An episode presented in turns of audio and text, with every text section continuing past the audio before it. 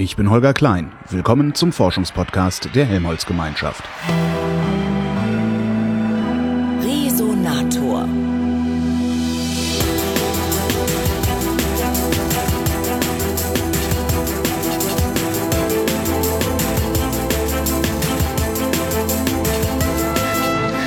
Nach Heidelberg gefahren. In Heidelberg steht nämlich das Deutsche Krebsforschungszentrum und da sitze ich jetzt bei der Pressesprecherin Stefanie Seltmann. Hallo, Frau Seltmann. Hallo, Herr Klein. Was forschen Sie denn hier alles so? Wir erforschen den Krebs. Das steht zumindest in unserer Satzung und das hört sich ja so ein bisschen überschaubar an. Ist es aber gar nicht. Wenn man Krebs erforscht, dann forscht man zum einen nach den Ursachen, warum entsteht überhaupt Krebs. Man sucht nach Risikofaktoren, natürlich mit dem Ziel, diese Risikofaktoren dann zu eliminieren. Ganz prominentes Beispiel. Gebärmutterhalskrebs wird von Viren verursacht und das hat Harald Zuhausen Anfang der 70er Jahre herausgefunden. Äh, Zuhausen ist der Nobelpreisgewinner, oder? Ja, genau. Harald Zuhausen hat 2008 den Nobelpreis für Medizin bekommen. Mhm. Das war natürlich für das DKFZ ein Riesenevent. Ach, der Sie hat den bekommen für seine Forschung aus den 70er Jahren. Können. Genau. Also er hat ihn bekommen für die Entdeckung, Ja. dass humane Papillomviren den Gebärmutterhalskrebs Ja, auslösen. ja. Was natürlich deswegen so lange gedauert hat mit der Auszeichnung, Mhm. weil man dann erst die Impfung entwickelt hatte gegen den Gebärmutterhalskrebs. Das heißt, es gibt die keine- Früchte. Es gibt keine Arbeit. Nobelpreise für die Grundlagenforschung, sondern für etwas Konkreteres, was man den Menschen auch erklären kann. Nein, sagen wir es mal so, es gibt den Nobelpreis schon für die Grundlagenforschung, Mhm. aber vor allen Dingen dann, wenn man sieht, dass die Grundlagenforschung zu etwas ganz Wichtigem geführt hat. Okay. Also die Entdeckung, dass die Viren den Krebs auslösen, dafür hat er den Nobelpreis bekommen. Aber erst in dem Moment, wo man gesehen hat, das nützt der Menschheit auch. Und wenn man weiß, welche Viren diesen Krebs verursachen, dann kann man etwas dagegen unternehmen. Er hat eine Impfung mitentwickelt gegen diesen Gebärmutterhalskrebs. Und damit hat man dieses Risiko jetzt, hat man die Möglichkeit, dieses Risiko zu eliminieren. Ist, äh, die, wie, wie lange impfen wir denn da schon? Weil Seit das Problem, 2007 gibt es diese Impfung und ähm, also ist sie auf dem Markt, ist zugelassen. Man muss sie nicht einsetzen. Etwa 30 Prozent aller Mädchen nehmen diese Impfung überhaupt nur wahr. Schade, es könnten natürlich viel mehr sein. Und man wird es leider erst in 20 Jahren wissen, ob tatsächlich die Genau. Impfung das hält, was sie verspricht. Was man schon weiß, ist, dass diese Impfung tatsächlich die Vorstufen des Krebses, dieser Krebs entwickelt sich über Vorstufen, dass es die verhindert. Das hat sich in Australien gezeigt, wo die Impfrate wesentlich höher ist als bei uns. Und das lässt zumindest hoffen, dass diese Impfung auch eines Tages den Gebärmutterhalskrebs verhindert, eliminiert. Das wäre natürlich der Wunschtraum. ähnlich der Pest oder sowas. Wenn man durchimpfen würde, könnte man durch ein solches Impfprogramm möglicherweise diesen, Im- äh, diesen Krebs, diesen Gebärmutterhalskrebs tatsächlich eliminieren. Gibt es noch mehr Krebsarten, die von Viren erzeugt werden? Ja. Wenn die alle eventuell ist das nee, ne? nein, ist keine nein, grundsätzliche- 20 Prozent schätzt man etwa aller Krebsarten werden durch Infektionserreger ausgelöst. Viren oder Bakterien. Bekanntes Beispiel bei uns ist zum Beispiel dieses Helicobacter pylori, das für Magenkrebs verantwortlich ist. Das kann man jetzt nicht dagegen impfen, aber das kann man durch eine Antibiotikatherapie eliminieren und damit auch den, das Risiko für Magenkrebs ganz drastisch senken. Aber auch nur, äh, bevor man den Magenkrebs gekriegt hat. Wenn er schon da ist, dann kriegt man den nicht mit Antibiotika wieder weg. Nein, man bekommt das, Virus, das Bakterium los durch die Antibiotika und damit den Risikofaktor für den Magenkrebs und damit kann man den Krebs verhindern. Das ist das Prinzip Verhindern, Vermeiden von Risikofaktoren und damit eben auch Verhindern von Krebs. Nehmen wir ein anderes Beispiel, UV-Licht, Sonne. Wenn man zu stark in die Sonne geht, zu viel, häufig Sonnenbrand hat, dann riskiert man den ähm, Hautkrebs. Man möchte jetzt natürlich nicht die Sonnenstrahlen eliminieren, um Himmels Willen, aber man kann vorbeugen, indem man eben weniger in die Sonne geht und kürzer und sich, wenn, dann eincremt oder ein T-Shirt trägt. Und diesem Krebs kann man eben auch vorbeugen. Und auf Ihre Frage nochmal zurück mit Viren und Krebs. Es gibt zum Beispiel Hepatitis-Viren, Leber, Leberentzündungsviren, Hepatitis. Die sind speziell in Asien auf dem ganz, im ganz großen Maße für Leberkrebs verantwortlich. Und dort hat man bereits vor 20 Jahren ein Impfprogramm eingeführt. Alle Säuglinge in Thailand, in weiten Teilen Japans werden gegen Hepatitis B geimpft. Und dort sieht man schon Erfolge. Also die Menschen dort erkranken wesentlich seltener an Leberkrebs, nachdem diese Impfprogramme eingeführt wurden. Unterscheiden Sie eigentlich verschiedene Krebsarten oder unterscheidet sich Krebs einfach nur dadurch, wo er im Körper entsteht? Ja, das ist im Moment gerade sozusagen der Hotspot. Es gibt 200 verschiedene Krebsarten, nämlich hm. genauso viele, wie es verschiedene Zellarten im Körper gibt. Und jetzt lernt man zunehmend durch die genaue molekulare Analyse von Krebserkrankungen, dass es eben nicht nur diese 200 Krankheiten gibt, sondern dass man noch genauer hinschauen muss. Also selbst Brustkrebs ist nicht gleich Brustkrebs. Lungenkrebs ist nicht gleich Lungenkrebs. Und je nachdem, wer diesen Krebs bekommt und entwickelt, hat eine individuelle Krankheit und muss entsprechend eigentlich auch individuell behandelt werden. Es geht nicht mehr, dass jede Patientin mit Brustkrebs die gleiche Chemotherapie bekommt. Das sieht man ja auch. Bei der einen funktioniert sie und bei der mhm. einen funktioniert sie nicht. Und das lernt man eben jetzt, dass das daran liegt, weil eben jeder Krebspatient seinen ganz persönlichen Tumor hat. Wie finde ich dann raus, wie die persönliche oder die individuelle Behandlung ist? Muss ich, dann muss ich doch ins, in, in, in die DNA gucken oder nicht? Genau. So wird es wahrscheinlich auch demnächst sein. So ist es heute schon teilweise, dass man die DNA, das Erbgut der Tumorzellen, sich ganz genau anschaut und ganz genau anschaut, was ist denn da falsch? Wie ist diese Krebszelle programmiert? Was genau treibt sie an zum Wachsen? Und dass man dann eben aufgrund dieser Veränderungen im Erbgut der Krebszelle das Medikament zielgerichtet auswählt. Mhm. Bei diesem Patient liegt dieser Fehler vor, entsprechend wählen wir das Medikament XY aus. Und deswegen werden wir wahrscheinlich auch dahin kommen, weil man zunehmend entdeckt, dass der Fehler, der beispielsweise bei Brustkrebs verantwortlich ist, genau der gleiche Fehler trifft auch bei manchen Patienten mit Hautkrebs auf Aha. und bei manchen mit Hirntumoren. Das heißt, wir müssen die Krebsklassen neu definieren. So ist es. Man wird in Zukunft eben nicht mehr sagen, mhm. der Mensch hat Hautkrebs und der hat Brustkrebs, sondern man wird sagen, der Mensch hat einen Krebs mit einer Mutation im BRAF-Gen und deswegen passt die Therapie Zellboraf bei diesem Patienten. Und das ist durchaus möglich, das ist sogar schon gezeigt, mhm. dass Medikamente, die, sagen wir, für Brustkrebs entwickelt wurden oder für Darmkrebs, nun bei einem ganz anderen Tumor eingesetzt werden können mit durchaus durchschlagenden Erfolgen das klingt jetzt alles so einfach. Wir nehmen dann Medikament X für äh, Krebsart X oder für, für, für, für Defekt X. Ähm, ist, es, ist es schwierig, das Medikament dann auch dahin zu bringen, wo es wirkt? Ja. Also ich habe kürzlich äh, gelernt, dass Salmonellen sich gerne in Tumorgewebe äh, einfinden. Ähm, sowas zum Beispiel äh, finde ich da ganz spannend. Aber ist das, machen Sie sowas? Salmonellen nicht, aber wir entwickeln zum Beispiel Viren, die sich speziell in Krebszellen vermehren und die Krebszellen abtöten. Ich hatte ja eben von den onkogenen Viren gesprochen, die mhm. Krebs auslösen, Hepatitis-Viren oder diese Papillomviren, die den Gebärmutterhalskrebs mit verursachen. Es gibt aber auch sogenannte onkolytische Viren, die also Krebszellen speziell auflösen und zerstören.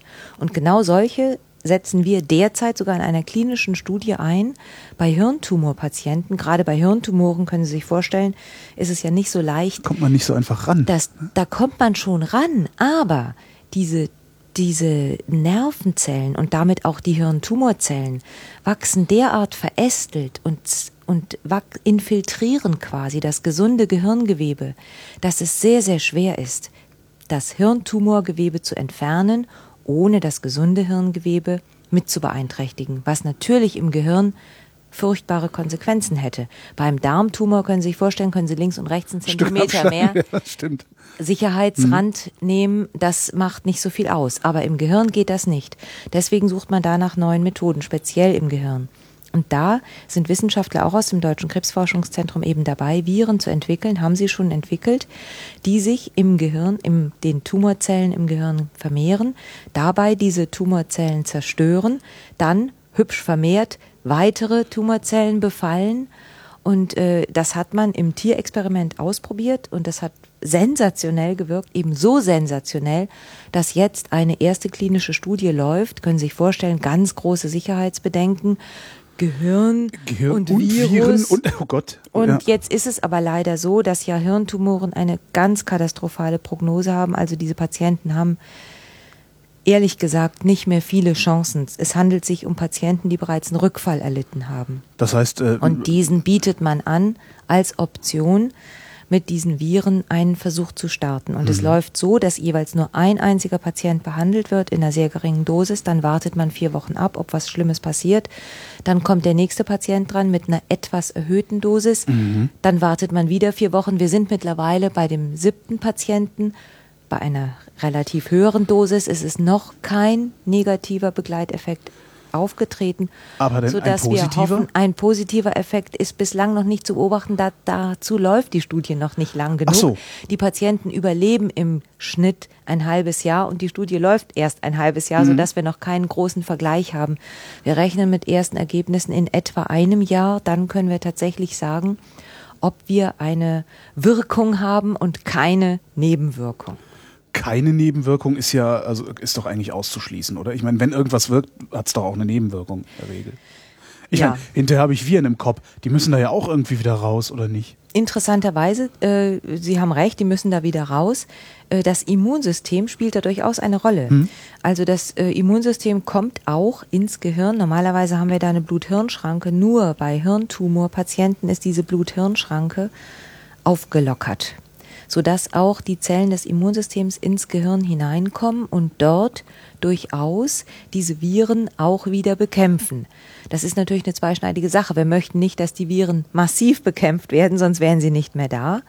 Aber zum Beispiel diese Tumorzellen, die durch den Virusbefall jetzt zerstört sind, die werden aufgeräumt durch die Immunzellen, sodass man also davon ausgehen kann, dass auch die Viren irgendwann wieder eliminiert werden und keine Folgeschäden zu befürchten sind. Zumindest in den Tierexperimenten gab es solche auch nicht. Sind das so Einzelfälle, dass Sie so, so bahnbrechende Dinge hier äh, finden und erfinden oder passiert Ihnen das relativ häufig?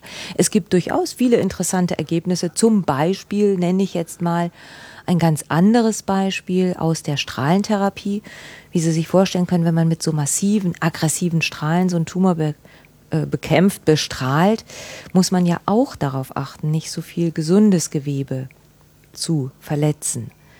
Und so ein Tumor sieht ja jetzt nicht immer aus wie ein kleiner Würfel und sitzt auch nicht immer an der Oberfläche äh, direkt unter der Haut, sondern der sitzt häufig tief im Gewebe, hat Verästelungen, ist unregelmäßig in der Form. Wie soll man den so bestrahlen, dass man das gesunde Gewebe möglichst intakt lässt? Und da gibt es eben eine ganz interessante, bahnbrechende Entwicklung, wenn Sie so möchten, auch aus unserem Zentrum, die sogenannte Strahlenblende.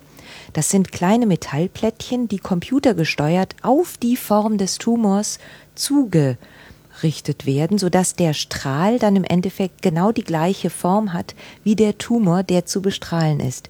Die Information, wie sich diese Plättchen anordnen sollen, erhält der Computer aus der Bildgebung. Also zuerst wird meinetwegen eine Computertomographie gemacht. Mhm. Die Daten aus dem Computertomographen fließen in den Computer.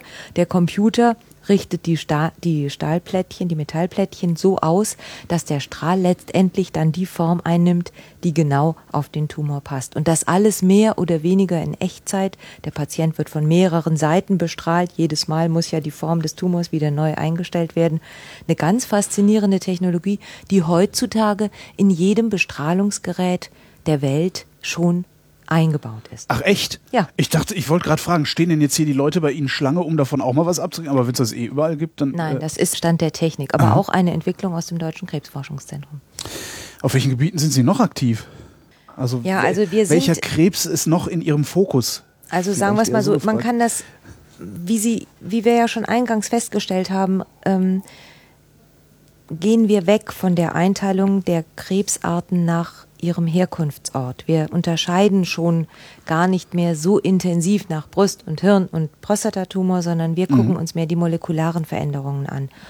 Und ähm, das Deutsche Krebsforschungszentrum legt auch sehr großen Wert darauf, auch als Grundlagenforschungszentrum wahrgenommen zu werden. Also wirklich in die Details zu gehen, warum entstehen überhaupt Tumoren.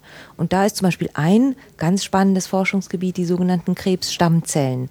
Krebs geht in der Regel von einer einzigen Zelle aus. Und welche Zellen sind das denn jetzt eigentlich, die den mhm. Krebs verursachen? Und da ist man darauf gekommen, dass viele Gewebe, die sich erneuern, also Haut oder Darmschleimhaut oder Haare, besitzen sogenannte Stammzellen, die ständig den Nachschub liefern. Und die Masse der Zellen sind dann eigentlich sozusagen diejenigen, die die Aufgaben erfüllen, die die Funktion der Haut, der Schleimhaut erfüllen, aber nach einer gewissen Zeit auch zugrunde gehen, weil mhm. jede Zelle normalerweise eine begrenzte Lebenszeit hat. Stammzellen leben sehr, sehr lange, haben lebenslang Erneuerungsfähigkeit und so etwas scheint es auch bei Tumoren zu geben. Und das ist jetzt sozusagen gerade ein Zentrum unserer Aktivität, dass man versucht, diese Krebsstammzellen näher zu untersuchen, denn die sind es wahrscheinlich, die bei einer Chemotherapie resistent sind. Der Tumor schrumpft so stark, dass sie ihn mit Radiologie gar nicht mehr entdecken können, aber nach zwei Jahren kommt der Krebs zurück. Hm. Und vermutlich sind es die Krebsstammzellen, die überlebt haben und es geschafft haben, den Tumor wieder zum Auswachsen zu bringen. Vermutlich sind es auch die Krebsstammzellen, die für die Metastasierung zuständig sind. Denn nur diese Zellen können den Tumor verlassen, an anderer Stelle sich niederlassen und dort wieder neu anfangen zu wuchern. Sodass eine ganze Gruppe von Forschern sich derzeit speziell diesen Krebsstammzellen nähert, beziehungsweise versucht gezielt diese Krebsstammzellen erstmal zu identifizieren, zu charakterisieren, um sie dann eben ganz gezielt auszulöschen. Und das ist eben ein Thema, das hat angefangen bei den Blutkrebsarten, Leukämie und Lymphom, weil man gerade vom Blut auch die Stammzellen, die gesunden Stammzellen mhm. sehr gut kennt. Die sitzen im Knochenmark und dort liefern sie ständig Nachschub an weißen und roten Blutkörperchen. Und so tun sie es auch für Blutkrebszellen. Mittlerweile weiß man, dass es auch bei Brustkrebsstammzellen gibt, auch bei Darmkrebsstammzellen gibt, Tumorstammzellen. Und so findet eben die ursprüngliche Blutkrebsforschung mittlerweile eben Eingang auch in die anderen Krebsarten.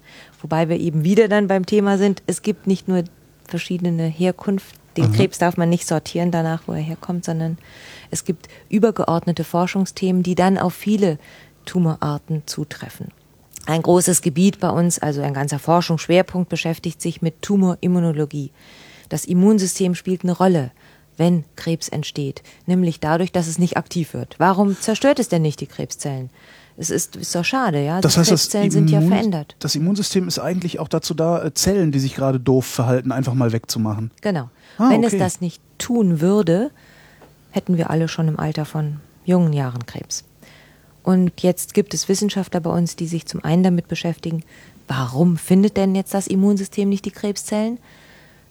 Warum ist es nicht aktiv? Und es liegt zum einen daran, ganz interessant, weil die Krebszellen sich tarnen. Es sind ja ursprünglich auch mal körpereigene Zellen gewesen, mhm. von daher fällt Ihnen das nicht so ganz schwer. Es gibt aber tatsächlich mittlerweile auch Erkenntnisse, dass die Tumorzellen selbst Substanzen produzieren, mit dem sie das Immunsystem sozusagen lahmlegen. Also ganz aktiv sich vor einem Angriff durch das Immunsystem wappnen wehren. Und äh, jetzt gibt es eben verschiedene Strategien der Krebsforscher, die sich zum einen dagegen richten, die Krebszelle sichtbarer zu machen für das Immunsystem, erkennbarer als Feind mhm. zu definieren, ihm blaue Kappen aufzusetzen, damit das Immunsystem erkennt, aha, hier muss ich ran. Zum zweiten aber auch diese ähm, Lahmlegstrategie des Tumors abzuschalten, um damit das Immunsystem wieder zu aktivieren und tatsächlich gegen den Feind vorzugehen. Und da gibt es ganz interessante Ansätze von ganz vielen verschiedenen Richtungen kommt man da. Man versucht Impfungen zu entwickeln gegen Tumoren, indem man Krebszellen aus dem Körper entnimmt, diese so ein bisschen aufmischt, ihnen blaue Kappen aufsetzt, die dann mit Zellen des Immunsystems zusammenbringt und dann gemeinsam den Patienten damit impft, sodass sein eigenes Immunsystem lernt, diese Krebszellen abzustoßen. Es gibt Antikörpertherapien, die man speziell gegen bestimmte Tumoroberflächenmoleküle zimmert und schneidert, die man dann dem Patienten geben kann und viele Ideen mehr. Also Tumorimmunologie ist ein ganz spannendes Gebiet auch. Jetzt haben Sie Tag ein, Tag aus mit Krebs, mit Krebs zu tun. Ähm, beeinflusst Sie das in irgendeiner Form in Ihrem Alltag? Also, also ich, ich weiß, ich könnte mir vorstellen, dass man irgendwie nervöser wird und häufiger zu Vorsorgeuntersuchungen geht oder sowas. Oder anders gefragt, werden Sie paranoid davon, dass Sie ständig von Krebs umgeben sind? Ich hoffe nicht. ähm, ich hatte unglücklicherweise vor kurzem einen sehr tragischen Krebsfall in der eigenen Familie. Die ganz kleine Tochter meiner Schwester ist an einem Hirntumor erkrankt und auch gestorben. Mhm. Und daran merkt man, dass die private Ebene doch nochmal eine ganz andere Nummer ist als die berufliche Ebene. Mhm. Auch immer wieder Menschen in meinem Umfeld hier im DKFZ, die hier arbeiten, man geht, wenn man beruflich damit zu tun hat, professioneller damit um, als wenn man privat damit zu tun hat. Das ist ja ganz klar. Ja. Für mich persönlich muss ich sagen, ich bin doch jetzt nicht so, dass ich ständig zur Vorsorge gehe, aber zum Beispiel achte ich enorm drauf und vielleicht noch panischer als andere Mütter, dass meine Kinder keinen Sonnenbrand bekommen. Ja. ja? Ich, ähm, ich reagiere äh, zumindest empfindlich äh, mittlerweile darauf, wenn äh, befreundete Raucher bei mir im Wohnzimmer rauchen wollen. Mhm. Die schicke ich mittlerweile alle auf die Terrasse. Auch aus äh, Bewusstseinsgründen, weil ich jetzt einfach weiß, wie schrecklich dieses Krebsthema mhm. alles ist. Andererseits reagiere ich auch nicht mehr so panisch, wenn ich von Krebsfällen in meiner Umgebung höre, weil ich weiß, es ist kein Todesurteil. Stimmt. Die Hälfte aller Patienten kann gerettet werden. Ja. Jede Chemotherapie ist heute nicht mehr so furchtbar, dass die armen Patienten nur noch spuckend über der Schüssel und völlig lahmgelegt sind, sondern heutzutage gibt es die Chemotherapie ist nicht nur wirksamer, sie ist auch besser verträglich geworden. Man wird nicht mehr völlig ausgenockt durch so eine Therapie. Es gibt äh, Menschen, die gehen zur Arbeit trotz mhm. Chemotherapie. Es ist, für mich hat es schon auch ein bisschen an Schrecken verloren, weil man den Gegner näher kennt.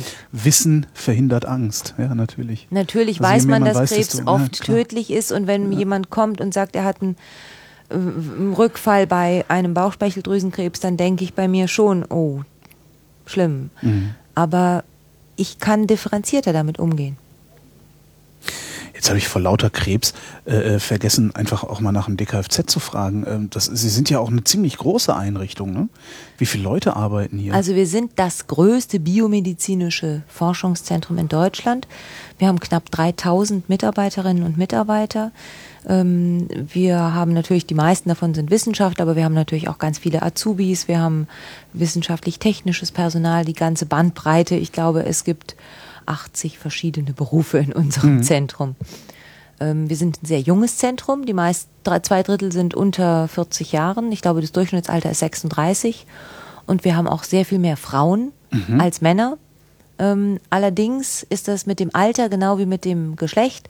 Je weiter oben sie in der Hierarchie ankommen, desto mehr Männer und desto mehr älteres Personal gibt Wir arbeiten daran. Wir arbeiten daran, jawohl.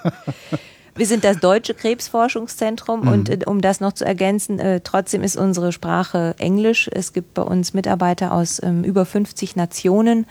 Wir haben sehr viele Gastwissenschaftler und auch die Arbeitsgruppen sind sehr international zusammengestellt. Unsere 400 Doktoranden kommen aus, ich glaube, 42 Nationen und von daher ist die Sprache in den Labors zumindest Englisch. Hm. Haben wir irgendwas vergessen? Wie lange wollen Sie denn noch bleiben?